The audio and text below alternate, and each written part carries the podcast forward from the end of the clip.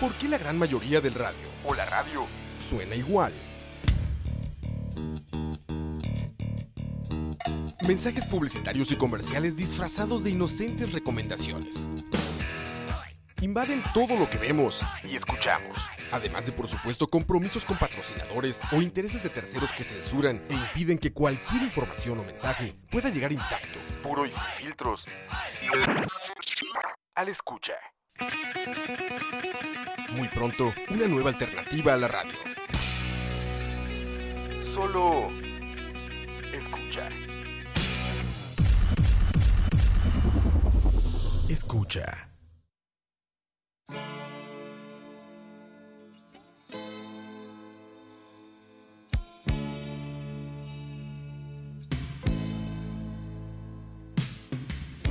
Estoy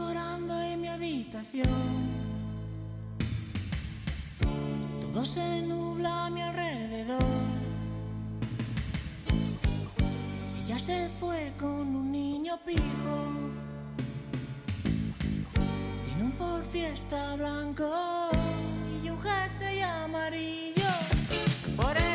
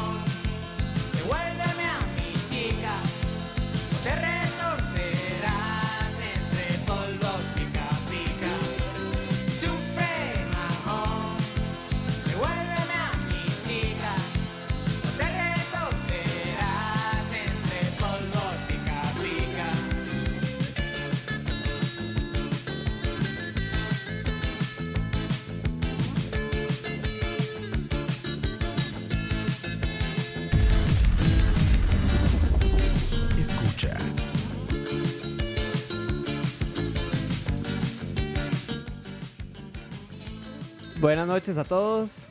Bienvenidos a una hora más. Escucha. Espero que todos estén bien. Chicos, ¿cómo están? Kevin. Mae, hoy siento un vacío, la verdad. Hoy, a usted. Siento- ¿Por qué? ¿Por qué? que, siento a llorar? algo me falta. Sí, la verdad no quiero, no quiero hablar de eso. Ah, la puta. Ah, mae, este. Eh, todo bien, es pura vida. Este, bueno, como acabo de decir, algo falta, sí. Y nos falta un Me siento incompleto. Me siento incompleto. Me siento herido. No, Así no, es, no, no, no, acuérdense que es que eh, nuestro señor y, y fiel acompañante, don Robert Leiva, eh, fue nuestro primero corresponsal de la hora de la paja y fue enviado A de, Uzbekistán. de emergencia a Uzbekistán a supervisar el Festival Ovejero 2018. Eh, ¿Cuál es la capital de Uzbekistán? Eh, Dema. eh, Dema, Uzbekistán Ah, ok. 2018, sí, Festival Ovejero. Fue puta. Entonces, desde allá nos está haciendo corresponsal Robert. Saludos. Saludos Robert. Saludos, Mae. Que dijo que ya consiguió internet, por dicho. Linda Rob. Ah, bueno. Y- diga. este, un saludo ahí para aprovechar. La Ahora, hora del el saludo. Un saludo ahí para mi tío, mi tío Marky, que nos está escuchando. Linda desde tío Panamá. Marky. Saludos. Tío Marky Mark. Desde ¿Es, Panamá. ¿Es pana el Mae o no? No, no, no, Ah. trabaja ahí. Ah, ah, bueno. Pero es tico, Sí, pero tico, cacheta, papá. cacheta. Pero sí, sí, pura vida. Pura vida, pura vida al tío de Kane. Saludos a todo el mundo, más. Yo soy Diego, aquí para venir a acompañarles de nuevo. Ojo, que está vibrando un celular, chiquillos, que es esta falta de profesionalismo. Eso que estaban escuchando es Los Hombres G. Sufre, no, devuelve a mi chica. Siempre digo Sufre Mamón, pero Sufre Mamón es el nombre de la película. Pero, más, qué dicha. Estamos de vuelta. Una hora de la paja más. Eh, y de démosle viaje, man. Empecemos esta hora. Como siempre, man, nos cuadra empezar. Escucha. Escucha. Eh, decirles que el programa de hoy, más, eh, hoy vamos a estar hablando un poquito de unos trailers, hablar un poco de algunas noticias de la semana. Después, don Daniel nos trajo hoy un artista de la semana que yo todavía no sé quién es. Así es. Vamos a ver qué nos trajo este huevón. Eso. Y después, el tema principal, que por eso esta vara se llama Pucho Henso. Para Pucho los que no Henso. saben, Pucho Henso, Pucho Henso. Pucho Henso es Put Your Hands Up, pero de- a, la- a nuestra versión. No, a la versión de muchas otras personas, pero. porque vamos a hablar de festivales de música. Esta cultura, esta modalidad que ha adquirido tanta fama en los últimos años y, y ma, di, vamos a ver. Pero hablando de noticias, primero que todo, hablando de noticias, hablando de noticias, Más, el trailer de Venom. Uf. ¿Lo vieron? Claro, mae. Sí, claro. El miércoles o el miércoles fue. Creo que fue el Sí, miércoles o el martes. Fue el miércoles. Ajá. Salió ya el trailer de Venom, esta película de Sony y Marvel. Sí, de los derechos que le quedaron de Sony y de Marvel. Eh, el estelar y nada más y nada menos Tom Hardy, ¿verdad? Siendo Venom, que ya lo sabíamos desde hace creo que un año más Qué o menos. bien. Así es. Pero más, muy buen trailer, ¿qué les pareció? Mae, muy bueno. Este, viene con buen cast. Sí, Sí, bueno, aquí lo también, tengo. Tom Hardy, Michelle Williams, Así Woody es. Harrison y este mae Riz Ahmed, que es el, el malo. El malo, Ajá. supuestamente. Mae, no, está, está. Está bueno, Está mae. rajado, mae. Está rajado. Sí, Entonces, el director es Ruben Fleischer, o Fleischer, que fue el director de Zombieland. ajá, Y en sí. guiones tenemos a Kelly Marcel, que fue la que escribió, bueno, la, la guionista de Fifty Shades of Grey. Ay. y de Saving Mr. Banks. Y también tenemos a Will Bill, que también como guionista, que es el que escribió la, ul- la- la que viene de Aquaman. Ah, ok, Entonces, ok, ok. Sí, sí. es un mae que está breteando con Marvel y DC. Más están las dos varas. Están dos todas. bandos. Están todas el bichillo. Pero sí, más para los que no han visto el trailer de Venom, está muy tuanis. Sí, sí, sí debo decir que tuve que verlo como dos, tres veces para poder entender lo que decía Venom. Sí. Está como demasiado es muy- sintetizada la voz. es como- sí. Yo no entiendo sí. nada, weón. ¿Cómo? Está muy diabólica la voz. Sí, no sé. Y tras de que Tom Hardy ya habla raro. Muy Entonces, de exorcismo. Es que sí, mae, detrás de eso Tom Hardy es como, o sea, cuesta entenderle un toque, mae, ahora con esa vara todo poseído, Sí, así, todo exactamente. es que como el más inglés también. Sí, entonces, sí, Se le mezcla el acento y todo. pero sí promete, mae, la verdad. Sa- Va- salu- va con saludos. expectativas. Saludos ahí a Julio que nos está diciendo que la semana pasada no nos pudo ir. Hablando de la semana pasada, por si hay alguno en el chat, nos quiere decir si estuvo viendo capítulos de The Handmaid's Tale. A ver cómo les fue. La Sí. recomendación que nos trajo Daniel la semana pasada. Pero a cachete. Escucha. Y Kevin, ¿qué me cuenta de ese documental de Dave Grohl? Ah, cierto. Este, bueno, viene a documental de Dave Grohl.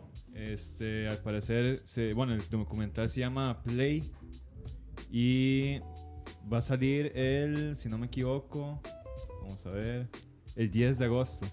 Ah, y nada, ya, Sí, ya va a salir, casi, exactamente. El viernes. Exactamente. ¿Qué es? Un, otro documental más de Dave Grohl, ¿verdad? Sí, Porque es- tengo es- entendido que ha hecho como cuatro ya, tres. Sí, ha hecho, digamos, lo que es este, el documental de los Foo Fighters. Ajá. eh, el documental de Sound City, que fue el, dis- el disco de... Sí, este disco anterior, del de... Ahí se me olvidó el nombre, man. Pero bueno. Mm. Este, este documental es, eh, va a tratar un poco más como, bueno, el man se inspiró mucho en cómo ver a sus hijos tocar sus instrumentos y verlos cómo estaban descifrando, tocar las notas musicales. Ajá. Algo leí como que, que va a tocar siete instrumentos, algo así. Sí, va a tocar el bajo, va a tocar este, la batería, va a tocar la El guitarra, piano. va a tocar piano Ajá. también, que eso es nuevo. Porque casi Para no- Dave Grohl. Exactamente. Y él se va a grabar, va a ser una pieza de 23 minutos y él va a juntar todas esas escenas. y- Para hacer una pieza. Exactamente. Y, man. ¿Qué no hace Dave Grohl, digamos? Sí, sí. ¿Cómo se llama el documental? Eh, Play se llama. Play. Se llama Play, ajá. Creo que va a salir en HBO, si no me Ah, ok, equivoco. ok. Ve, Ok, man, está sí. prometedor. Y está más, prometedor. sí, sí. La verdad es que una, una obra maestra más de... ¿Saben por qué es interesante? Grohl. Bueno, o tal vez yo lo veo así interesante porque es Diga. tal vez un artista del que uno no escucha mucho. O sea, Dave no, Grohl. no está como. No Bueno, siempre sí. está como de boca en boca. Sí, sí, pero vos sos fan sí, de es Foo que Fighters, Vos sos fan, weón.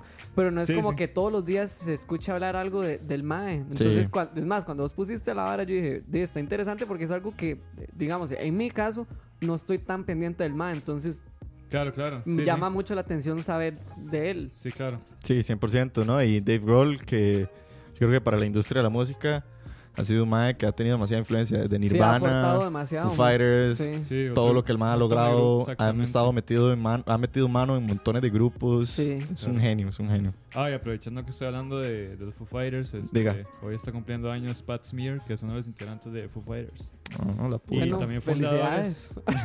Mándame, de que mande platica. Sí, sí, ya que, ya que lo estamos felicitando aquí. ah. Sí, sí, bueno, si lo va a felicitar es por algo. Dele, Exactamente. dele.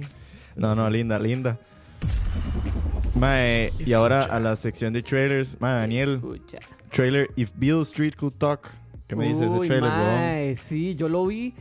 Y bueno, se ve así legítimo ya de, de, de Barry Jenkins, la verdad. Sí. Pero, Ah, mae. hay, hay que contarle a la gente ah, que no sepa quién es Barry sí, Jenkins. Barry Jenkins es el director de, de Moonlight. Ganadora del, Del- del mejor Oscar, película al sí. Oscar. Entonces, igual les va a hacer una película que trata sobre. me imagino que viene siendo. Sí, a- Algo- algo, algo- afroamericano. Ajá, algo, algo similar. No sé si viene contra, contra como la discriminación o algo así, como de las luchas de los de la población afroamericana. Pero mae, sí se ve. Tremendo cast. Sí, mae, esa es otra también. Ahí está Kiki Lane, Stephen James, Regina, Regina King, King, que es super Pedrito Ajá, Pascal, el Pedro chileno. Pascal, mae. Dave Franco y Brian, Brian Ay, Terry Franco. Henry, que es el Paperboy. Paperboy de. Atlanta. Sí, Sí, exacto. Para, lo- para los que se acuerdan, los, los antiguos pajeros que andan por ahí cuando recomendamos Sí. Atlanta como serie. Pero en esta serie va a salir Brian Terry Henry, que es Paperboy en sí. Más, más esta película de Field Street Could Talk es basada en un libro que escribió Barry Jenkins. Ajá. Es una novela. No, o sea, el guion es de Barry Jenkins y está basado en una novela de James Baldwin, que es de 1974. Sí, él lo adaptó. Él la adaptó esa. Exacto, Barry Jenkins la adaptó. Mae, tengo entendido más o menos como que la sinopsis es como esta chica eh, que queda embarazada Ujú. por un- otro chico, obviamente, pero como que por alguna razón este mae termina en la cárcel. Y entonces él, obviamente, los dos son afroamericanos y viven en una época en que Estados Unidos es muy, muy sufrido, es una época muy complicada y entonces vamos a ver cómo él desde la cárcel, ella embarazada, surgen en esta Sí, sociedad. Tratan también. de salir adelante. Exacto. Mae, yo sí la vi igual con, con alta expectativa, mae, porque... Sí, es que- Ah, es de Oscar, 10, 30, 30 de Sí, noviembre. Ya no, primero por eso, porque ya se está Ah, metiendo casi. entre las de, la- Sí, de las de temporada. Es temporada Oscar.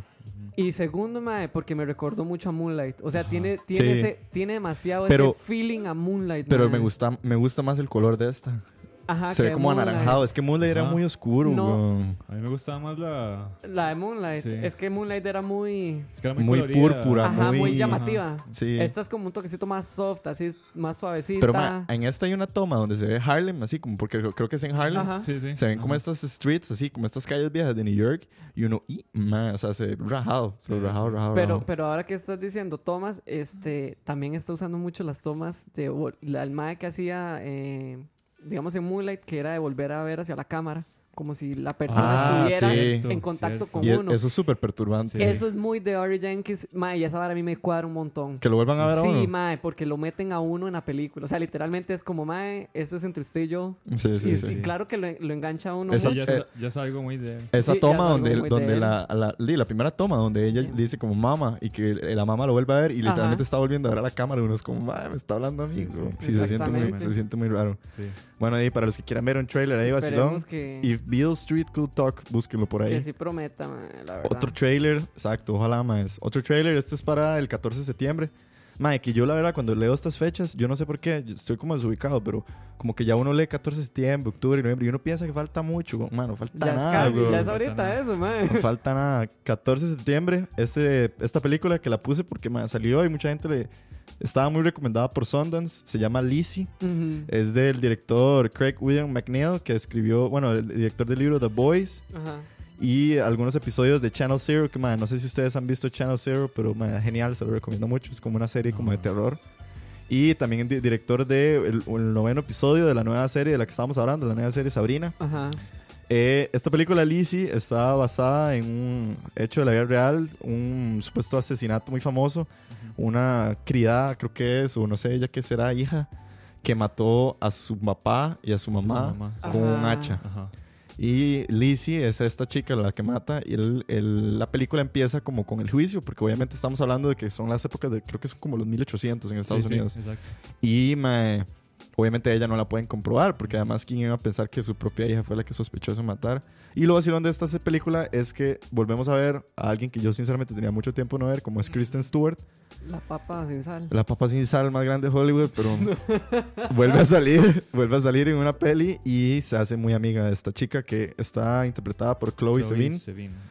Y mae, el debut en guion es de Bryce Cass, que nunca había escrito por lo menos un guion así de importante. Ah, es- se ve como una película como terror psicológico rara. Yo la vi sí sí. muy terror psicológico. Sí, sí, se ve como muy Se extraño. como muy un toque perturbante. Ajá, un toque además de que eh, tengo entendido que hay como una relación eh, lesbiana entre Kristen Ajá. Stewart y Chloe. Sevigny. Y que en esa época era una vara así como de brujas. Así, Sí. entonces Exactamente. se ve interesante esa peli, se ve interesante. Y mae, y eh, vos que me dijiste que habías visto el trailer, Maniac. Maniac. Maniac o, Ma- Maniac o Maniac. Maniac. ¿Qué me decís? Mae, se ve interesante, se ve como... Bueno, primero que todo, este... Va a salir en Netflix. Exacto. Y Estamos va, a estar, va a estar interpretada. Va a ser el 21 de septiembre. Igual. el casi 21 de nada. septiembre, sí, Sí, exacto. Estamos hablando de Maniac. Es la nueva serie, una nueva serie de Netflix, un Netflix original. Bueno, no es original porque No. está inspirada en una serie de televisión de Noruega que tiene el mismo nombre. Esta es una serie que se llama Maniac, que su principal cast son Emma Stone de mm, La La La Land La Land. Ujú. Y eh, Jonah Hill, que estuvimos hablando la semana pasada con su película, que más se ve súper diferente en el trailer, de hecho, se ve como Sí. todo demacrado, como todo flaco. Así es. Y esto es una serie... Como postdrogas. Exacto.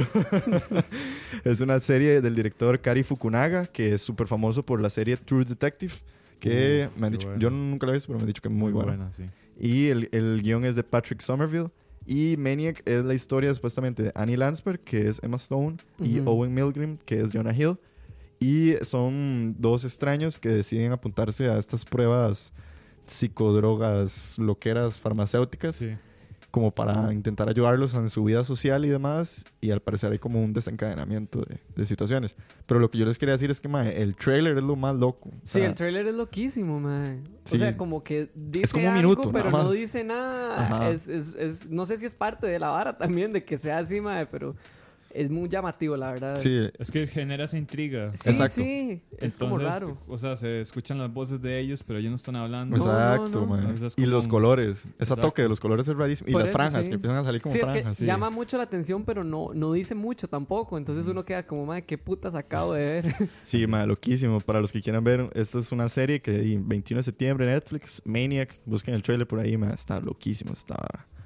Y el último trailer que les traemos hoy es King of Thieves. Esta es una peli que, man, tampoco es como que va a ser un Mm, sintón, pero lo traemos por aquello, por aquellos que les cuadran como es la por comedia. cast nada más. Por eh. cast, Uf, man, por cast y porque tiene como un aire a Ocean's Eleven. Ajá. Sí. Una versión refinada. una y- versión, no, una versión inglesa de Ocean's Eleven y, veterana. y veterana, muy veterana. Esto es eh, Kings of Thieves, sale el 14 de septiembre también. Ya no falta nada del director James Marsh, que es director de The Theory Of of, Everything, Everything. la película de... Eddie Redmayne. Sí, de... de- pero ¿cómo sí, se llama de- este científico? Stephen Hawking. Hawking. De Stephen Hawking. Stephen Fucking. Eh, dijo, Stephen Hawking. dijo un compa de nosotros. Stephen Hawking. Sí, pasa sus restos.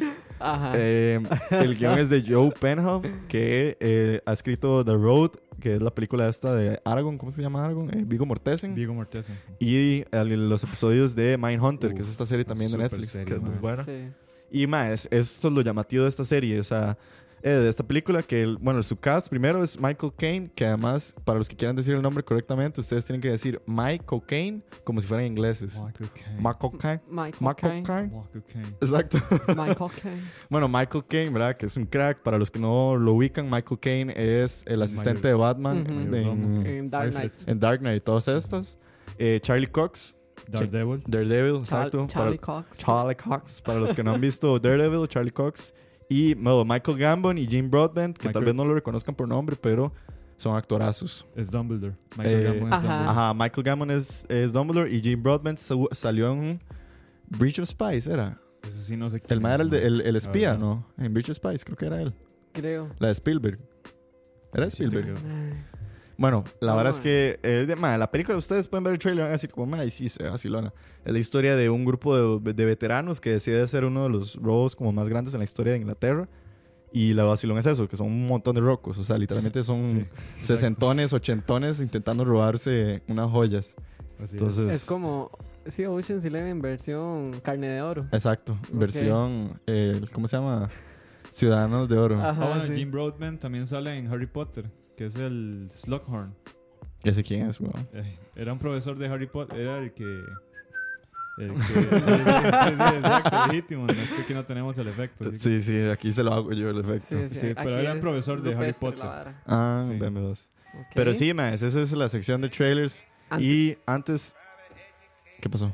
No, no, que quería agregar acá que dice cucaracha, ahora que estamos hablando de Kirsten Stewart. que- Cucaracha, como que cucaracha. Cucaracha, saludos a Cucaracha. Eh.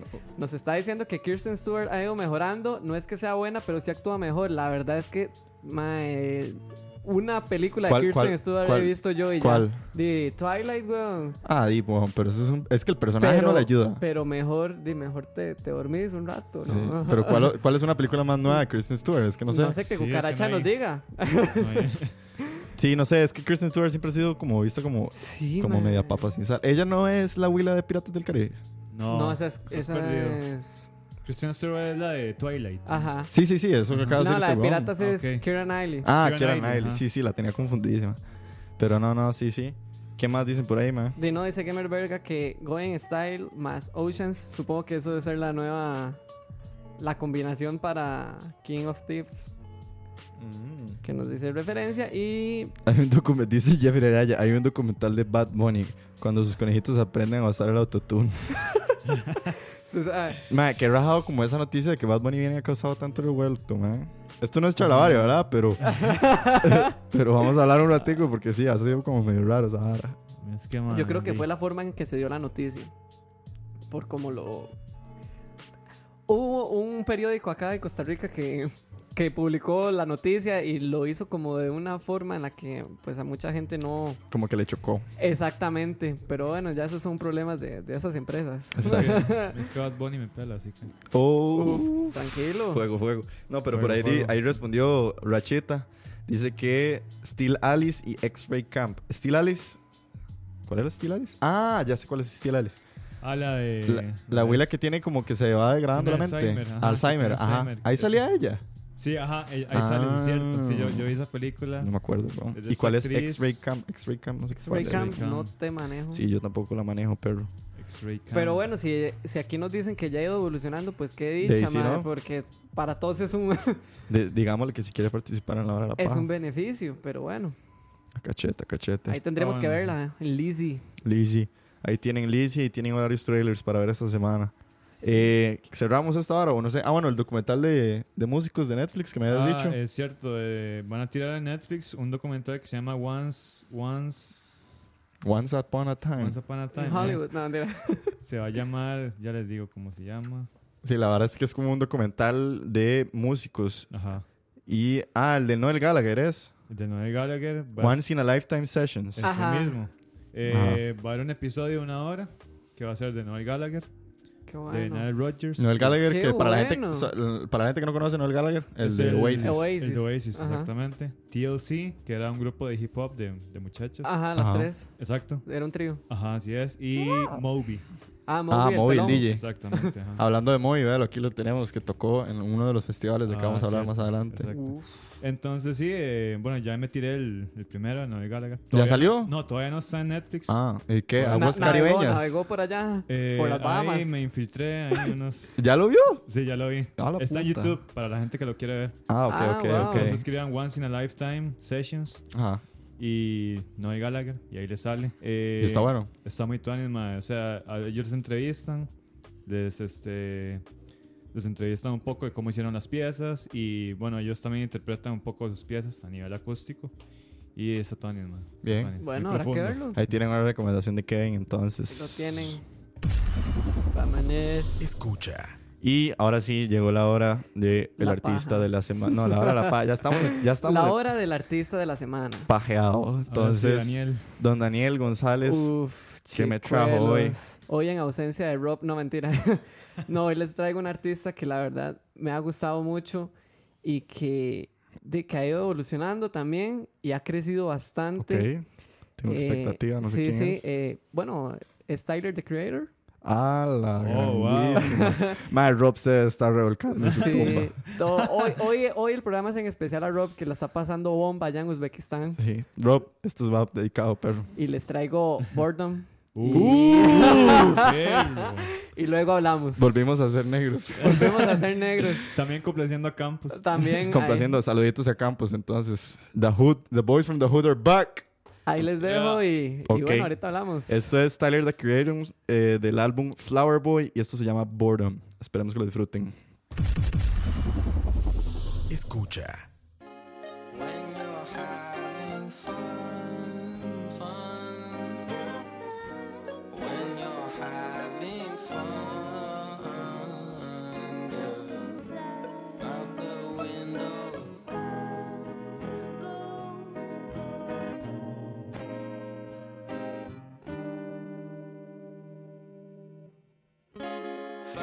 Some time. Find some time to do something. Find some time. Find some time to do something. Find some time. Find some time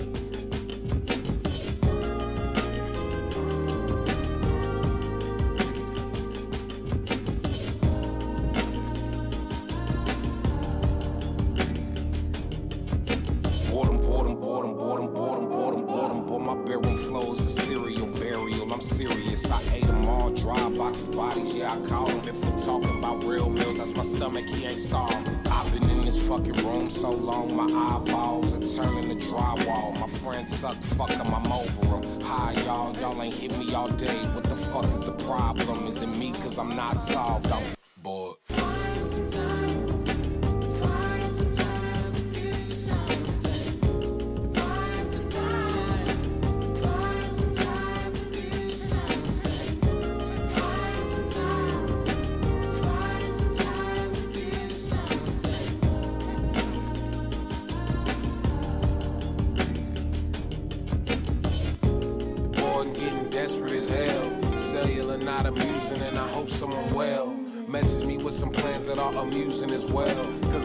Seen the exit of these walls since before this morning.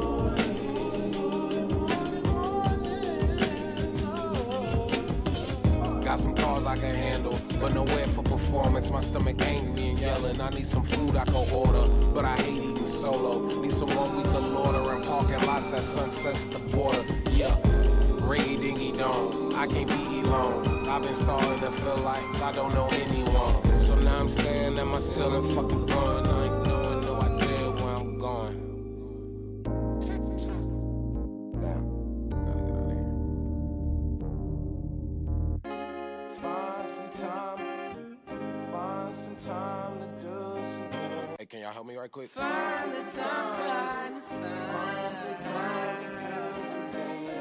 Escucha.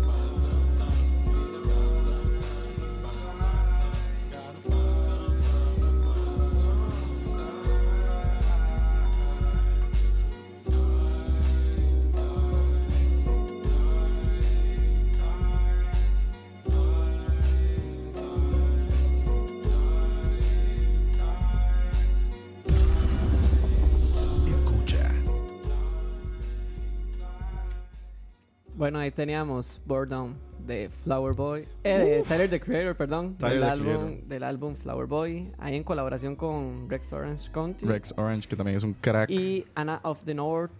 Y la verdad, maes, es que qué buena pieza. No, Qué mae, piezón, mae. Qué buen Sí. álbum. No, ya poniéndolo así, qué buen álbum. Y yo sé Flower. que yo sé que Rob estaría tan de acuerdo conmigo en este momento.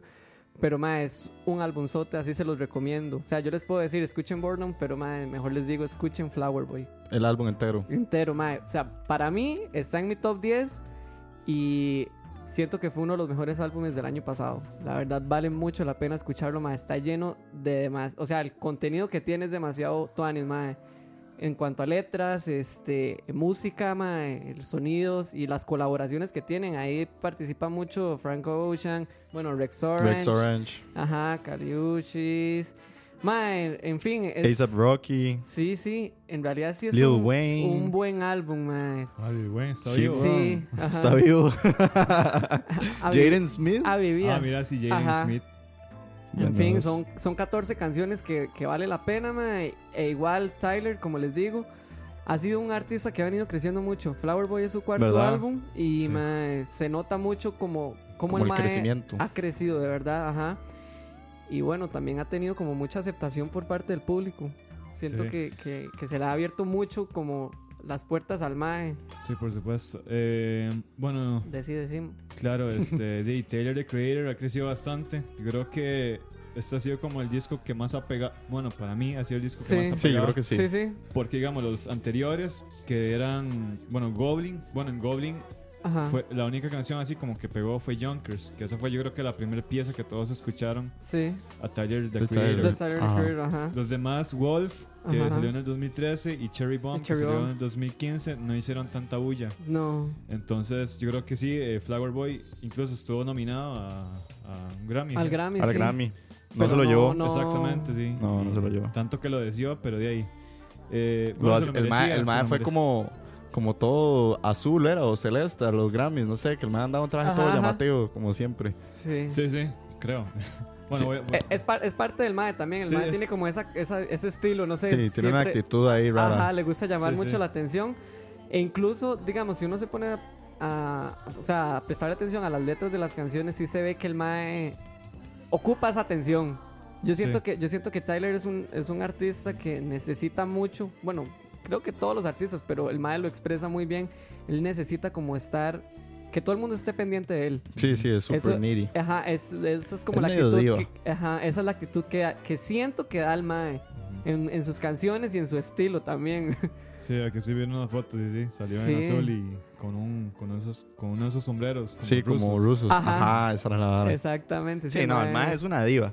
Pero siento que igual el mae como que lo puede hacer. Sí, claro, ¿no? Por Y supuesto. igual el Mae tiene mucho para ofrecer. Siento que el Mae es como como un buen artista, la verdad el Mae Está tiene mucho, ajá, tiene mucho para dar, Mae. ¿Cuántos años tiene Tyler?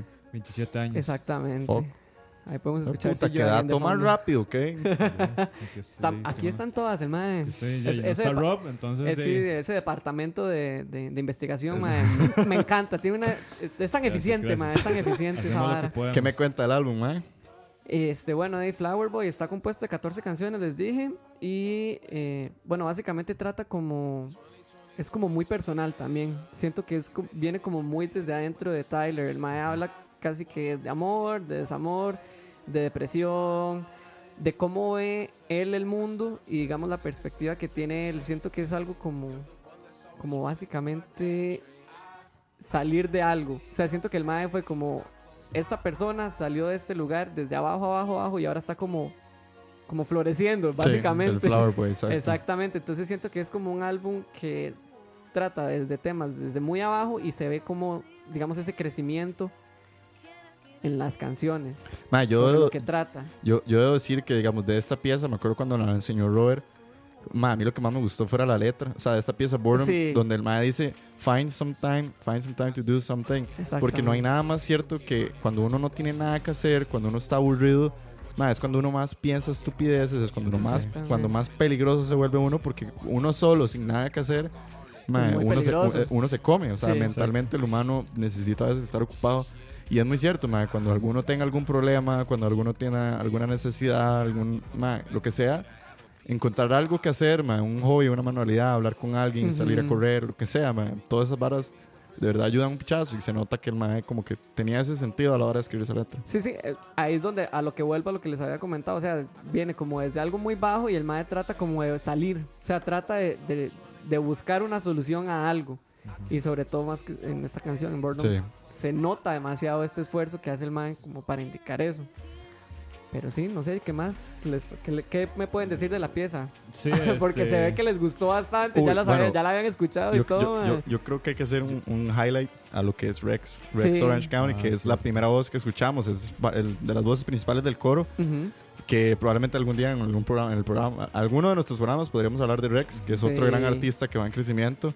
Rex Orange County, que ma, es un collab como, como made to be. O sea, una colaboración demasiado pichuda de estos dos. Que tenía que pasar, o Tenía sea, que pasar. tenía que pasar. Y, y nada, yo creo que cabe rescatar el trabajo de Rex en, este, sí, en claro. esta pieza. No, y, y sí es destacable, la verdad sí aporta bastante y, y hace la diferencia, digamos, en la pieza.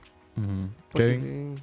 Sí, este, importante. Que, no, Sí. que, que dicha que, no, no, que dicha que mencionó a Rex porque, siento que es un artista que ahorita es muy underrated. Eh, Ha, ha ido creciendo. ha ido Sí, creciendo, claro, sí. ha ido creciendo. Sí, pero digamos, Todavía en el caso- no. Exactamente, en el caso de nosotros, sí, Ujú. porque nosotros sí lo escuchamos. Pero, ma, es una cola- o sea, hacen una muy buena dupla en, en esta canción. eh, como, como mencionaron, la letra es muy profunda. Sí. Hablan sobre estas realidades de ahora, que es como el aburrimiento, procrastinar. Ujú. eh, como es muy, es muy introspectivo también. Ujú. Sí, claro. Eh, entonces yo creo que es muy real. Es muy real este disco y pues es, sí, la, la letra, o sea, la manera de él de escribir es muy, es muy, o sea, es muy auténtico. Entonces sí, ma, a mí me gustó mucho el- este disco. Otra cosa que me gusta de este álbum es que es seguido. Ajá. Es, Sí. es como de una sentada ya. Ajá, es una sentada, exactamente. Entonces es un detalle que ahí que me, que me llamó mucho la atención. Sí. Los 46 minutos más valiosos que usted le puede dar a su Sí, día. exacto. No, en serio, para todos eh, les recomiendo escuchar el álbum completo. O sea, pueden empezar ahí escuchando Boredom otra vez, pero más les recomiendo desde cero así el álbum. Y de verdad, de verdad les va a gustar un montón. Es muy bueno y tiene buen contenido. Y mae, Tyler es, es un buen artista, la verdad. Y bueno, más Mae. ahora que... ¿Qué pasó? Dale, dale. No, no, así. No, no, que muchas gracias. Ah, pura vida. Tony, mae. Sí, sí. No, no, yo le agradezco a Tyler por haber hecho Flower Boy y Saludo a Tyler. Sí, un saludito a Tyler. No, y lo que les iba a comentar es que ahora Tyler ha ido también creciendo en sus presentaciones. Lo hemos visto que forma Sí. parte de los line-up de varios festivales, de muchos conciertos. Entonces eso también es una oportunidad para que el maestro se dé más a conocer y que la gente también lo escuche Exacto. y, y Y conozca. hablando. Empezó la balacera aquí, no, no, no. Y hablando de festivales. Y hablando de Sí. festivales, no, no, eh, o sea, puedo hablarme a Tyler ahí un segundo nada más. Más, hablando de festivales y lo que estás diciendo, 100% mm, de acuerdo y va muy de la mano con lo que queríamos hablar del crecimiento de los festivales de música.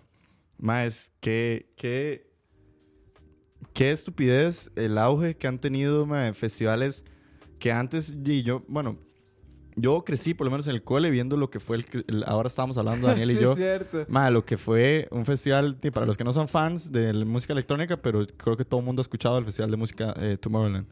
O sea, Obvio. para los que no les gusta electrónica, aún así todos sabemos, ¿verdad? El Tomorrowland, que como en cuestión del 2007, 2008, 2010, luego 2011 empezó a crecer y ¡pum! 2012 sale este festival que ahora estamos viendo con un after movie que tiene más de 150 millones de views. Que fue el after movie. Fue el after movie, ma, sale este festival Tomorrowland y que ahora todo el mundo es como, ma, yo quiero ir a Tomorrowland, Sí, quiero sí. ir a Tomorrowland". ajá. Y después, y el, el efecto Coachella.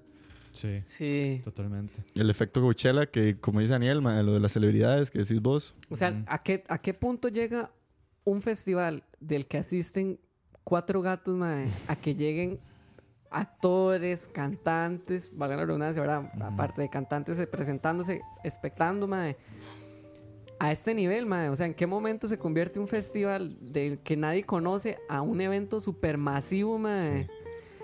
Es- eso es lo interesante, de- digamos, del tema que traemos hoy. Cómo, cómo han ido evolucionando los festivales de música, qué han aportado, qué, o qué han hecho para que, digamos, los artistas surjan Yo, o sigan. yo pondría a debatir una pregunta para que la pensemos y ver si lo decidimos aquí al final. Y si alguien quiere aportar ahí en el chat, ¿Ok? si esta, esta auge de los festivales es una moda o no. Entonces, Uh, piénselo, sí. a ver. Buena si- Si, pregunta. para ustedes Sí, es una moda esto, si esto va a pasar o qué. Pero bueno, ahí lo tienen para que lo pregunten. ¿Y qué, ma, ma, qué otro festival? Lola, me ibas a decir vos. Ujú. Sí, eh, Ay, bueno, hablando de Lola. Lola, sí. eh, Bueno, hablemos ayer terminó. Ayer terminó la palusa. El de Chicago. Ajá, El de lo la Chicago. Hay que especificar, ¿verdad? Porque ahora son demasiados. Sí, ahora, digamos, está en Sudamérica, se, tra- se trasladó a Sudamérica. Sí, lo la palusa fue del 2 al 5 de este mes y se Ajá. llevó a cabo en el Grand Park, Grand Park, ¿eh? Ajá, Ajá, en sí, en Chicago. En Chicago. Digo, donde es. siempre se ha hecho, yo creo. Y el, el lineup que tuvo este, esta, esta vez fue The Weeknd, Jack White, Bruno Mars, Arctic Monkeys, Tyler y en. Bueno, Re- estuvo- Rex, estaba Rex Ajá, Orange Rex. también. Estuvo Rex, estuvo Wallows. Ah, estuvo Wallows, el que Estuvo hablamos hace dos semanas. O- no, la semana pasada fue. Sí, la semana, no, Sí. sí. la semana Sí, pasada. llegó, estuvo Wallows, qué Estuvo loco. Churches. Ah, qué bueno. Y estuvo Post Malone. Travis Scott también estuvo ahí. Ajá, no sé, Scott. mae, fue increíble ese lineup también. Un montón de gente. Sí, sí. Para variar. Pero digamos, aquí es donde vemos. Ahora que decís, hay que especificar cuál Lola, mae, porque Lola también Sí. fue un festival que comenzó siendo en Estados Unidos, mae, y la, se hizo una franquicia literalmente, mae, tan grande que se ya lleva a cabo en varios países. Ha habido Lollapalooza en Chile, en Argentina, en Francia. Y imagínate que yo, digamos, cuando yo escuché por primera vez el término de Lola, yo pensé que era un festival suramericano. o sea, creo- yo, yo siempre yo lo creo que yo también yo siempre lo ubiqué eso, sí. como, como un festival chileno, un festival eh, argentino, y Argentino. demás. Y yo decía, sí, esta hora, y es que el nombre, Lola Palusa, y uno decía, sí, sí. sí, pero ma, y después me dijeron como, ma, no, esta hora nació en Chicago. Y uno como, ¿what? Entonces, no sé, o sea, son festivales que han ido creciendo tanto. Yo ni siquiera recuerdo en qué momento explotaron los festivales de Lollapalooza, pero ma, hoy en día uno ve, y yo creo que hay una expectativa muy grande todos los años, no solo de ver el lineup de Lollapalooza, de ver el lineup de todos De estos grandes todo, festivales. sí. El lineup de Coachella, y pum, sale el lineup y es así, trending topic en Twitter, en Todo el Facebook. mundo habla así. Pum, lineup de Lollapalooza y pum, todo el mundo hablando. Y, ma, o sea, son festivales que, ma, yo creo que todos queremos ir. Sí, o sea, por son experiencias para los que somos amantes de la música y no solo amantes de la música, que es algo que queremos hablar de, de hoy, que yo creo que estos festivales de música ya no son tan festival de música. Ahora son un festival, ahí estuvimos leyendo varios arti- arti- eh, artículos. Esto es un fenómeno cultural. Sí, por O sea, supuesto. hay Sí. comida, hay amistades de por medio. hay ambiente, hay ambiente, hay, otras convivencia. cosas, sí. Lo que yo le decía a Dani a la tarde, que digamos, antes di- podríamos hablar de que festivales antiguos, ¿verdad? Como lo fue el famosísimo Woodstock, ¿verdad? Claro. Que fue de estos, probablemente los primeros grandes festivales puede- de yo- música. Sí. Yo, yo diría que Woodstock puede ser como el papá de los festivales. Sí. O sea, fue como el que detonó la vara. Sí, eh, podríamos decir que la época de los festivales de música, específicamente Woodstock, explotó por ahí de los 60s, Ujú. Con la de Jimi Hendrix, eh, ¿quién más? Santana, Led Zeppelin, Creedence, Santana, Deep Janis Purple. Joplin. Deep Purple, Janis Joplin, ma, de artistas que se reunieron y tocaron estos, estos increíbles festivales, estos increíbles gatherings musicales, como les decían, Sí. Que se habla de que culturalmente se han revivido hoy en día de toda esta cultura, pero como les digo, es una cultura. No sé qué opinarán ustedes, pero para mí, o sea, ya va más allá de la música, estamos hablando de comida, estamos hablando de convivencia, Sí. estamos hablando de, de que ya no es un festival estadounidense, no, ma, uno ahora ve Lollapalooza, uno ve eh, Tomorrowland, uno ve festivales en Brasil, el, el Rock in Rio, Rock in Rio. ma, donde va gente de todo el mundo. Exacto. sí. O sea, ya no es una vara nacional. Sí, ya no, es, ya no es el festival del país, es el festival del mundo. Del mundo, de la música. Es una estupidez. Exacto, es que madre, es todo un fenómeno. Incluso ahora en los festivales, perdón. Ahora en los Sáquelo. festivales, saque gallo. Ahora en los festivales, incluso hasta ahí eh, teatro.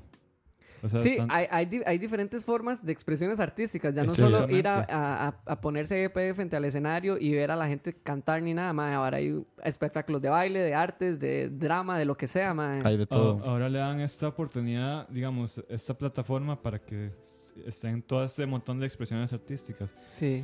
Incluso, mae, Stuanis ya hablando a nivel de publicidad, de marketing. Ah, sí, Es una mae. super oportunidad para las marcas 100%. que se puedan Claro. promocionar también. Bueno, nosotros que somos publicistas, eh, sabemos que mae, eso es una, una gran estrategia mae, Sí. de poder promocionar su producto y que incluso los artistas puedan, bueno, puedan usar el producto y, y, bueno, ahí podemos ver los stands de... De todas O sea, las marcas sabidas y por Y es, haber. que, y es que también es. No, y o sea, ahora, solamente que con lo que eso que dice Kevin, hay festivales de música de marcas. Ajá. La marca Sí, es el que hace el festival. sí. exactamente, Sí, sí. exactamente. ¿Qué ibas a decir? No, no, que a lo que estaba hablando Kevin, que, que ahora sirve como de publicidad o de promoción, esto va para, digamos, dos tipos de artistas que yo diría que existen en los festivales. Primero, el artista que nadie conoce, que llega, lo invitan Sí. a tocar Y se da a conocer, mae. O sea, sube en dos toques porque sabe que ti- tiene piezas buenas, tiene un grupo muy bueno, hace un buen show, lo que sea, mae. Y en dos toques, papá, se lo ve arriba. Y el otro es para los artistas que uno dice, ¿en qué momento volvió a aparecer este mae? Exacto. Que más bien le sirve Le dan aire. Exactamente. Y otra vez van, boom, para arriba, man. Entonces yo siento que aquí todo el mundo sale ganando. Claro, por supuesto. Tanto los artistas por, para darse a conocer, como los artistas que necesitan otra vez volver a posicionarse, man. Entonces esta, esta vara es como, todos ganamos al final. Por supuesto. Y el público obviamente gana, man, porque es el que disfruta. Sí, de hecho, este, yo estaba viendo en La Palusa, o sea, bandas, pero súper pequeñas. Ujú. Mae, y ahora, digamos, hace unos dos o tres años no eran tan- bandas tan reconocidas y ahora están en Lollapalooza y este Lollapalooza fue como un impulso para que esas bandas eh, Si subieran. Exactamente. 100%, mae. mae. Sí. Sí, sí, eh, definitivamente han funcionado. Y no sé qué grandes bandas podríamos decir que han surgido gracias a festivales. Pero yo me acuerdo hace un año más o menos, casi más de un año, este mae Khalid, no sé si ustedes saben, Ajá. el Sí. rap- este El que es rapero. como RB, rapero. Ujú. Mae, que el mae siempre decía como, mae, yo soñaba salir en un Coachella y soñaba salir en uno La Palusa y hoy en día es headliner. O sea, en cuestión de un año el mae se volvió un headliner de estos festivales. Sí, Entonces, el mae nunca falta. El mae siempre Exacto. está ahí. entonces donde uno dice, mae, que, que he rajado como en cuestión de un año y, y yo creo que es una señal de también, cuando ves un artista que se vuelve un headliner de un festival de estos es porque ya uno dice, o A, se volvió super mainstream, o B, ya llegó al éxito. Exactamente. Exactamente. No sé, o sea, me parece increíble y yo creo que también hay que salvar otros Igual- festivales. Sí, o sea, es- eso, a eso iba. No sé si íbamos a hablar de, de cuáles festivales se volvieron súper comerciales o algo así, pero digamos, yo yo iba a ese punto. Tal vez ya la gente le ha dado mucho impulso al artista y al festival, mae, que ya deja de ser como la gran cosa, sino más bien ya se vuelve como. Ya como, como tal vez el caso de Tomorrowland. Yo lo veo así, mae. O sea, Tomorrowland no era nada. Luego subió un montón y lo que estamos hablando ahora ya se volvió tan Nicho. Sí, mae, que ya uno no le, no le toma tanta importancia. Sí, sí, tuvo como un auge globalizado. Y Exactamente. hoy en día yo creo que ya se han vuelto más de nicho. Sí. Sí, definitivamente, como menciona ahí, eh, creo que era Julio, del Ultra Miami Music Festival, que también es súper el famoso. Ultra. El, estábamos viendo el EDC, que es Electronic Daisy Carnival, que es en Las Vegas, Tomorrowland, estos festivales electrónicos que definitivamente son como tal vez los festivales más llamativos, porque son como los más elaborados, tienen todas estas luces y juegos de pirotecnia, pero son muy de nicho. Ajá. O sea, un festival de música electrónica, para los que les gusta la electrónica, probablemente lo aman y Sí, lo sí, lo sobre todo. lo esperan, seguro. obvio. Cada año O sea, lo no, esperan. debe ser un chuzo. Sí. Sí, por Pero supuesto. también después tenemos estos festivales como Lola, como Coachella y como íbamos a mencionar ahora, lo que viene siendo eh, Festival Corona, Ajá, Corona. Stereo eh, Picnic. Stereo Picnic, que son festivales también un poco más latinoamerizados. Ma, que ya no son tan elaborados, pero siguen siendo pichudísimos, siguen siendo varas súper grandes, súper Por masivas. supuesto. Entonces hay como diferentes, yo diría, ramificaciones de los De los festivales de, música. festivales, sí. Y no, tampoco olvidar de los de Europa, los de Reino Unido, mae, Sí, que- claro, que esos ya- son importantísimos, mae, porque es así como... Si pueden haber festivales chuzos, yo creo que son los festivales europeos. Sí, Sí, su- los, los ingleses. Sí. Glastonbury, mae, para mí Ajá. es como el. O sea, el- ahorita para mí es uno de los mejores festivales. Sí, pero el Glastonbury es histórico. sí. Sí. por supuesto. Ya el. O sea, hasta el escenario es icónico. O sea, es En la pirámide esta. Sí. Exactamente. Eh, bueno, el Reading. Ajá. El Reading y Leeds. Reading and Leeds. Ajá, Exactamente. que son dos festivales que es vacilón porque suceden a la misma vez y siempre. Ajá, sí, en el mismo fin de semana y la idea es como que hay gente que va a Reading, hay gente que va a Leeds. Ajá, exactamente. Y bueno, ya que ahora lo mencionaste, el Reading, eh, va a haber Reading en agosto. Bueno, ya Ahorita. este mes, ahorita. Va a ser como el 24. Del 24 al 20. Sí, un par de semanas, Sí, ¿es? exactamente. El Reading. Y, Está Tuanis el line ¿no? Mae, ¿Quiénes este, vienen? Creo que viene. Vienen, como si vinieran aquí, weón. Bueno, ¿quiénes van? Perdón. eh, creo que viene Kendrick, bueno, Kendrick Lamar. Uf. Está como un lineup. Está como headliner, perdón. Hay un, hay un, hablando de Kendrick, hay Uy, un, sí, Fall Out Boy, Travis Ajá. Scott, Kendrick Lamar, la- Panic Kendrick at the Lamar, Disco. Panic at the Disco, Kings Kings, of of Leon, Qué bueno Kings of Leon, The. Vaccines, ahí para Rob también. Ajá, sí. Qué bueno The Vaccines que hablamos de la- aquel día de la ruleta, weón. Sí. Mae, sí, va a estar, va a estar Tuanis. No, los festivales ingleses siempre son la bomba. Sí, por supuesto. ¿Qué ibas a decir vos de, de Glastonbury? Que también, que dice que no, no hay confirmación, ¿no? Ah, sí. eh, bueno, este año no va a haber Glastonbury. ¿Y eso? ¿Y por qué? Porque, bueno, primero que todo, Glastonbury está ubicado en una granja. O sea, el- Que es un, un- un- ¿cómo se llama? Un terreno enorme, ¿no? Exactamente, se llama Worthy Farm. Y Ah, no es un venue así ya hecho para el festival. No, nada Sí, más es la... Ajá, exactamente, digamos. es el espacio ya. Así es. Entonces, eh, cada seis años tienen como un año sabático, por así decirlo. Ah, ok. Como para prevenir eh, daños, o sea, del campo y así, porque yo me imagino que eso es como temporada ya de, de sembrar. O, Ajá. Entonces, este año van a hacer como ese follow year que le llaman ahí en Inglaterra. Eh, entonces, sí, no va a haber, eh, No va a haber. Glastonbury hasta el otro año, 2019. Y van a trasladarlo a otro lugar, pero no se pudo. Entonces, de ahí. Qué Y, loco. mae, qué loco eso. Qué loco, pero sa- ¿sabe qué siento que puede ser positivo de eso, mae? Que todavía genera más expectativa Ah, a la sí, gente, obvio. mae. Entonces, como, Sí. mae, bueno. el Glastonbury el otro año va a ser una ya el del estupidez. 2019, mae. La gente aquí full injecta y todo. Yo siento que eso es Spanish, mae. Si ustedes tuvieran que recomendar presentaciones de festivales a alguien, digamos, yo diría que el Glastonbury de Arctic Monkeys de hace Uf, como sí. 2011, creo que fue 2010. 2013, yo diría. dos- No, no me acu- dos- hay una presentación famosísima del Es que Glastonbury de esos más. Siempre Ajá, tocan, pero sí. hay una que es muy famosa, que es la que siempre está en YouTube. Ma, que yo la veo y yo digo, fuck. O sea, esa presentación de Arctic Monkeys es Sí, creo que es increíble. 2011, 2012, por ahí. Sí, es, es rajado. Hay un, Bueno. hay un, hablando de Glastonbury también, ahora estaba leyendo, pues, una de las supuestamente mejores presentaciones que ha habido en Glastonbury fue Nirvana en el 90. 91, ¿no? No. Ahora lo estamos viendo, 90 y... ¿92? 92 o 93, no. No, 92 yo creo. Fue en, Re- 92. en Reading, ¿no? Fue en No sé Reading. si fue en Reading o en Glastonbury, pero... Fue fue uno de los europeos. Sí, sí, fueron algunos Sí. europeos. Que este mae de Kurt Cobain salió en una silla de ruedas. Como si Ah, fuera un sí. loco y no sé qué. Y se Reading, para fue atrás. Reading, ajá. Mae, weón, es impresionante. No Sí. sé. ¿Qué, ¿Cuál recomendarían ustedes? De, Una de presentación, un Ah, festival. una, una presentación, un festival. O sea, artista. Bueno, yo recomendaría Glastonbury. No, pero de un artista, weón. Ah, un artista. o sea, man. lo- que esté grabado en YouTube. que Oasis en Glastonbury es buena Uf. también. Uf. Liam hace un show ahí, pero bueno. Sí, Sí, y es que- sí. Y es otra cosa que ayuda mucho a tal vez a que los festivales de Europa sean pichudos es la gente, mae. Las drogas, dice. Las drogas. la gente en drogas. No, mentira. La gente y las drogas. No, no, la gente aporta mucho, mae, también. Hace que el festival ya se sienta. Sí, no, sea no es, diferente. no es por nada, pero el, el público gringo es muy aburrido. Sí, el público gringo es muy aburrido. Sí. O sea, si hay Bueno, alguien aquí aplaudirles a los europeos y a los sudamericanos. Sí. Sí, especialmente a los 100%. argentinos, mae. Y los chilenos, argentinos y chilenos, de speech. Sí. Sí. Mae, vos, ah, bueno, vos me dijiste uno, una- unos artistas que en vivo son geniales y Royal Blood. Man, Royal Blood son, man, despedazan el escenario. Sí, es increíble. Man, y son solo dos más. Son solo dos maes, ajá, güey. Qué loco, mae. Entonces es como, man, estas bandas que tienen cinco integrantes y. Por, por ahí dice Fabricio, que si, no, si ustedes se acuerdan, Fabricio Zúñiga dice que si se acuerdan de la estafa del Fiery Festival. ¿Ustedes se acuerdan de esa hora? No. ¿Ustedes no leyeron Fairy Festival. el Fiery o Fury Festival? Fire, fire. Ajá, mae, eso fue un mae que prometió un festival que iba a ser un festival de música en una isla privada y no sé qué, que se lo llevaban uno desde Florida. Mae, la hora fue como que fue una así de las estafas más grandes que ha habido. Dicen que uno llegaba a la isla, le habían prometido comida y uno le daban sanguchitos de jamón y queso con y los huevo. sentimientos de todos. Mae, no, o sea, o sea, si alguien quiere una leída interesada, mae, eh, una, una leída interesante, mae, busquen sobre el Fire Festival, porque ¿Sabe? qué speech. ¿Sabe quién más jugó con los sentimientos de las personas? En especialmente con la de los ticos. Ah. Uy. Ay, sí. El, Exactamente. y el-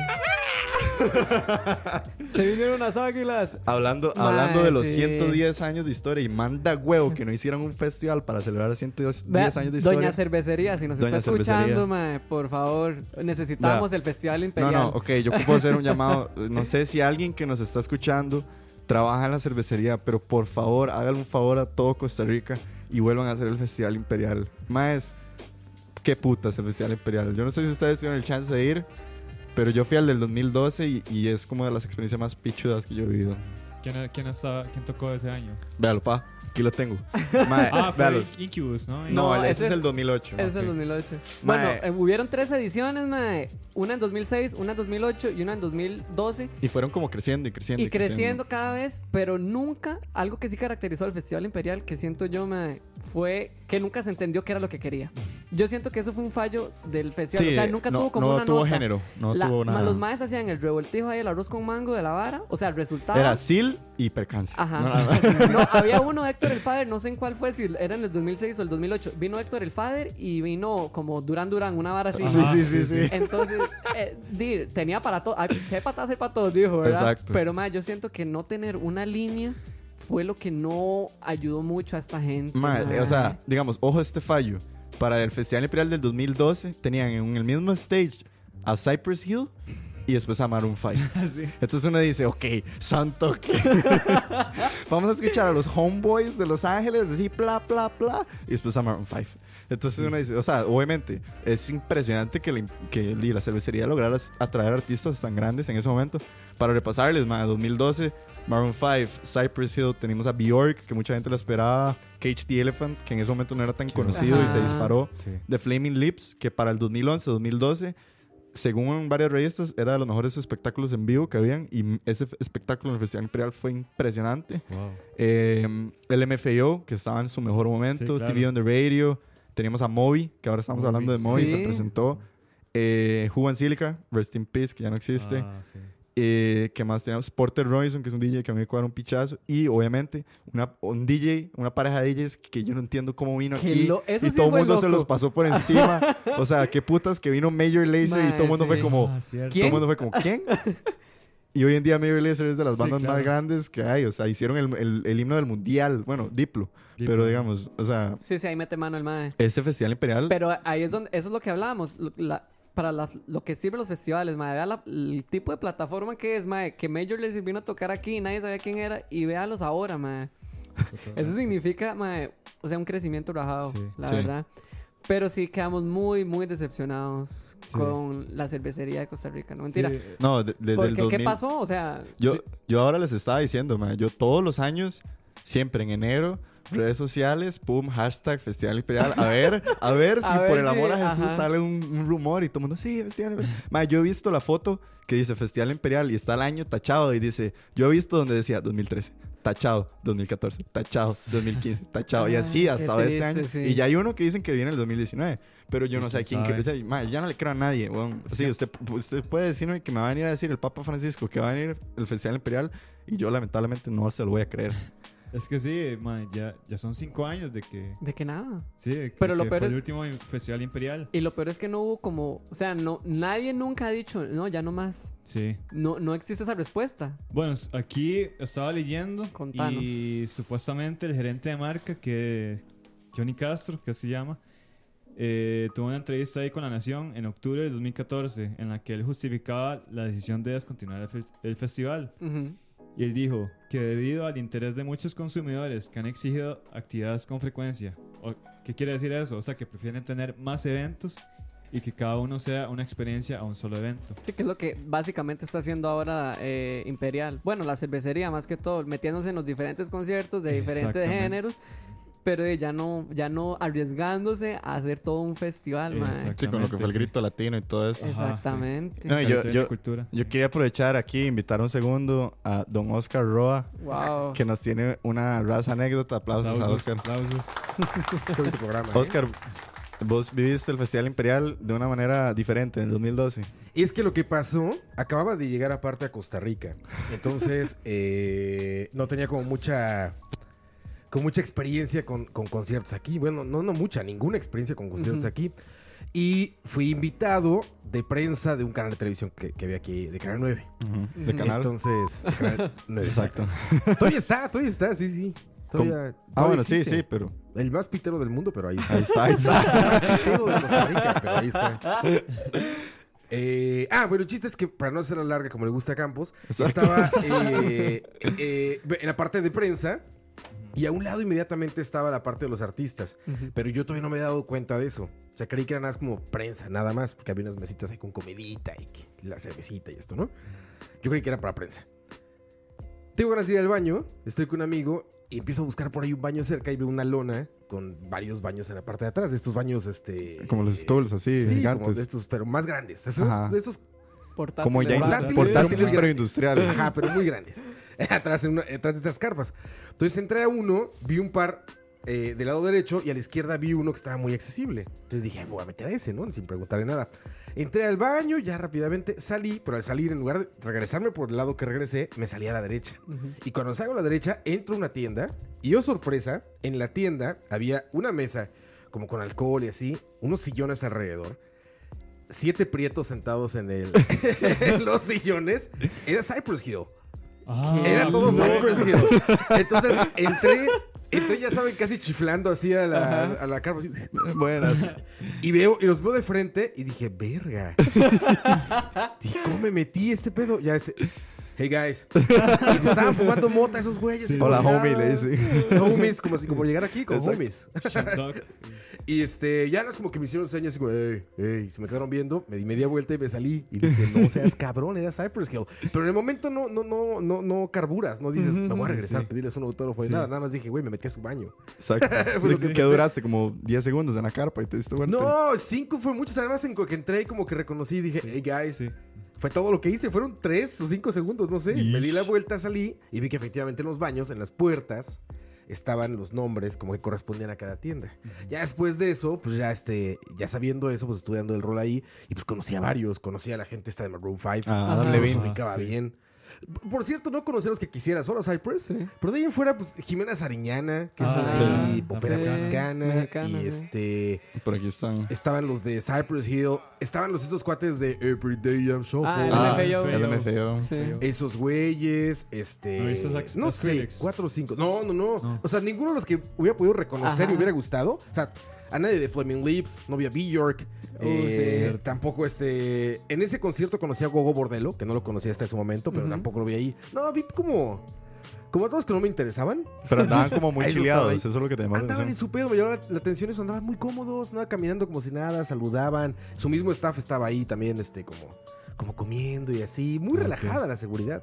Fue un gran festival, ¿eh? Sí, sí. Yo creo que No, uno de los mejores festivales que he ido en mi vida. Y qué lástima que no se haga. ¿Verdad? Pero tenía talla internacional esa madre. O sea, eso podía Eh, ser eh, un sí. Lollapalooza. Era un, Sí. fe- era un festival mundial. Sí, Ah, eso, eso tenía talla internacional. O sea, si me dicen que eso es en Manhattan o en Sí. California, Los Ángeles, Se fue. perfectamente sin problema. De ahí deberíamos hacer un festival de Farm entonces. Nos faltan como 30 millones de dólares. ¿Hay como cifras de cuánto costó ese? No sé, No. pero ahí es donde vienen los supuestos rumores de que por eso Sí. fue que no se volvió a hacer, porque la cervecería tuvo tantas pérdidas Sí, no fue rentable. Sí, seguro. que no fue nada para rentable y por eso es que no se volvió a hacer. Aparte yo te platicaba que nos dieron, si no cientos, decenas de entradas para regalar. sí, sí, Sí. O sea, había mucha, mucha entrada regalada. Y aparte, tú dijiste el precio, eran 30 mil colones, ¿no? Eran como 32 mil pesos, andaban los dos días más o menos. En el, en el 2012, si no mal recuerdo, cuando llegué a Costa Rica, el tipo de cambio eran 460 o 470 colones por dólar. Ni idea. Wow. wow. O sea, debi- debieron haber dato. sido como, sí, debieron haber sido como 45 dólares por un festival de dos días de, de esta talla, ¿no? Sí, sí, sí. O sea, de, de- Estaba de muy ese barato. tamaño. Muy barato. Sí, sí, no. Y, Definitivamente. y el país es muy caro, o sea, seguramente conseguir todo el audio y trasladar a toda la gente Claro. y la Sí, infraestructura debe haber sido carísimo. No, no, hay uno, yo me acuerdo, y ahora estábamos viendo varios videos, o sea, estaba muy bien hecho, los buenos stages, tenían comida, Sí, buena- cervezas había por buena todos producción, lados. digamos. Era una Sí, producción se escuchaba muy bien. Se escuchaba muy se bien. veía muy bien, las grandes pantallas. Definitivamente. Bjork salió ahí con unas pantallas gigantes. Sí, Flaming Lips Flaming. Lips tuvo un show impresionante. O sea, no fue un festival barato. No, fue, un talle- fue uno del primer mundo. Sí. O sea, tengo ese festival que había en cualquier lado y me sorprendió. Me siento engañado porque creí que hacían todos los festivales en Costa Rica. Era el año que llegué. Exacto, te tocó el gran, gran, gran festival y nunca más. Después Sí. ya me tocó Black Sabbath medio vacío. Sí. Pero sí, gran festival y buenos recuerdos de ese. No, no, muchísimas gracias, Sí, Roa, por compartirnos anécdota, anécdota. Ya saben, Roa nos va a traer el próximo festival imperial. Y recuerden, si no están suscritos, porque veo que tienen ahí como varios invitados, solamente Sí. es regresar a la página anterior de Mixelar y darle eh, follow. Ajá. Dice follow o seguir. Sí, Ajá. follow o seguir, creo que es. Alguno seguir, dice, no sé. Ujú, Pero denle ahí y ya no salen como una silueta sin personalidad. Exacto, Ya salen sus rostros. para que los podamos ver. Sí. Gracias. No, hombre, Sí, gracias, Roa. Más bien, y todos los que nos están escuchando, si tienen una anécdota o son de las mismas personas que fueron engañadas como Roa, que nos cuenten ahí y nos digan si también tuvieron anécdotas en cualquiera de los tres festivales imperiales o en cualquier otro festival. Sería Sí. Tanis. No, antes de terminar, yo quiero pedirle a Daniel que me contara la anécdota, vos que tuviste el chance de... Sí, de esa- vivir el último gran festival, Festival. Cierto. costarricense que fue Epicentro. Epicentro. que siento que es como un hijo eh, más evolucionado, un toquecito más decente y más formal del Festival Imperial, Sí. que la verdad reunió a varios artistas. Ya esta vez sí es, es un tallo, un toquecito más, como más directo y Muy indie. y muy indie y no tan, tan mundial, así tan, tan global, ¿verdad? Sí, sí, era más Pero indie. no, ajá, era, ahí podíamos ver a The Voids, estuvo eh, Celso Piña, ajá. Bueno, Waves que canceló. Ah, sí, es cierto. Waves canceló. Eso, Sí. eso fue muy triste, Waves. Y, este, y luego muchos grupos nacionales de Sonámbulo. acá, Sonámbulo 424, este... Fue en el Javier Parque Viva. Acuña. Esto fue en el Parque Viva, ma, y constó de tres escenarios. Y en realidad estuvo muy tuanis. La verdad, para ser el primero, siento que estuvo muy tuanis. Y también, como decía Rob, que él siempre lo, lo comenta, este festival tiene para crecer si se sigue manejando de una buena forma. Ojalá, ojalá. Porque, digamos, fue muy buena la producción.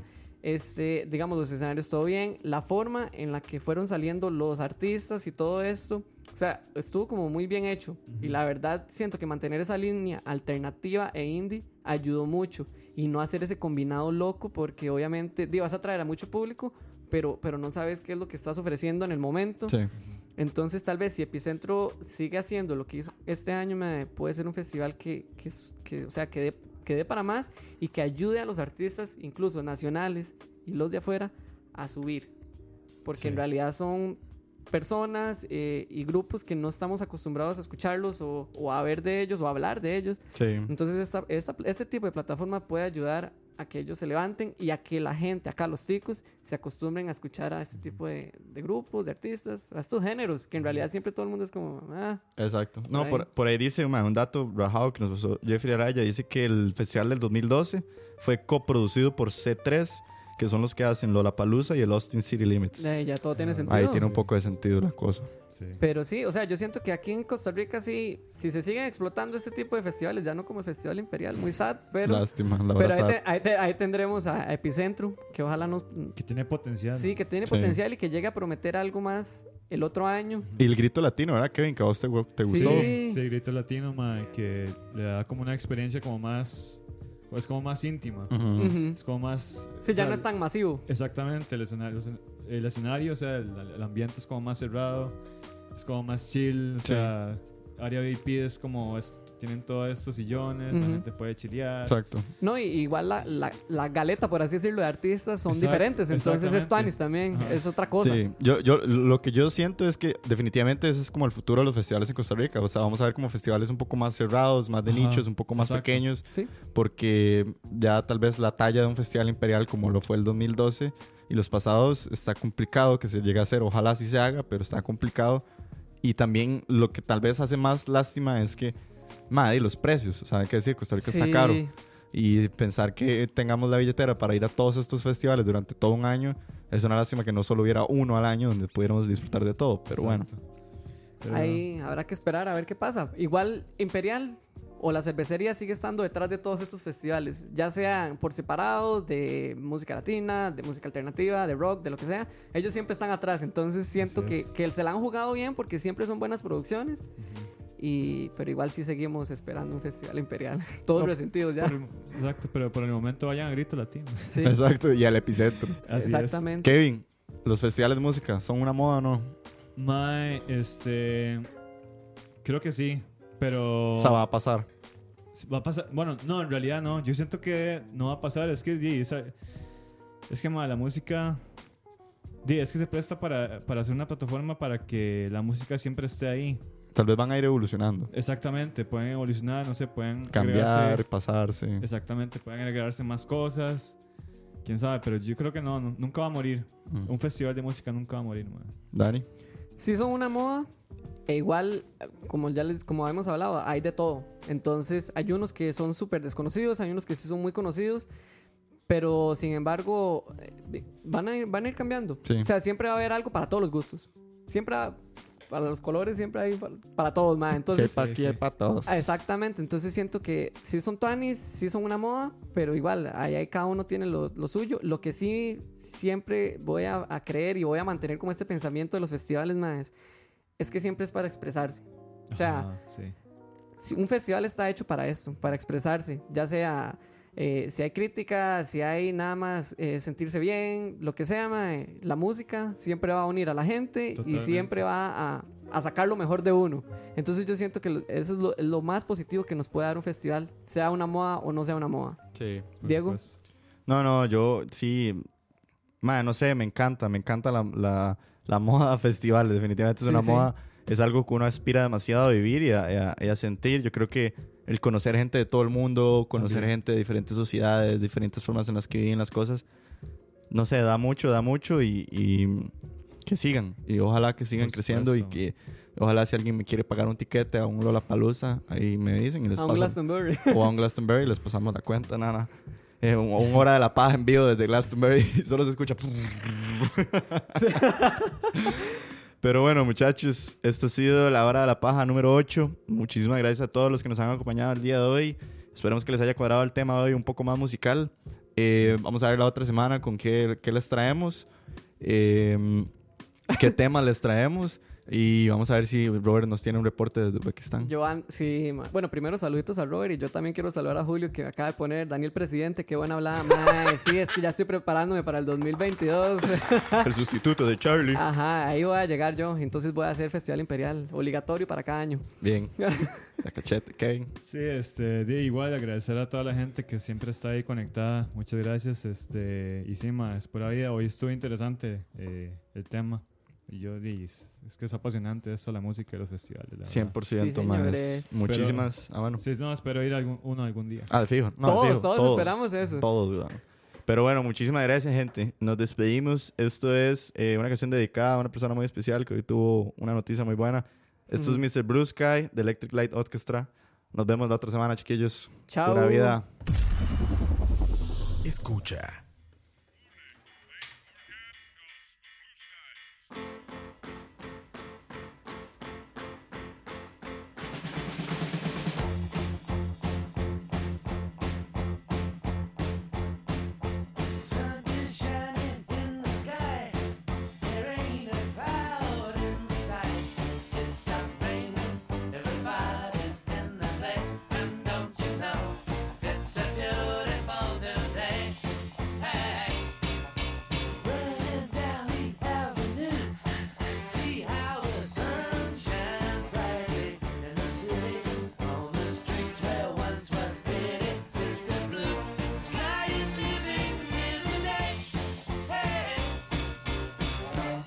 blue sky. Please tell us why you had to hide away for so long.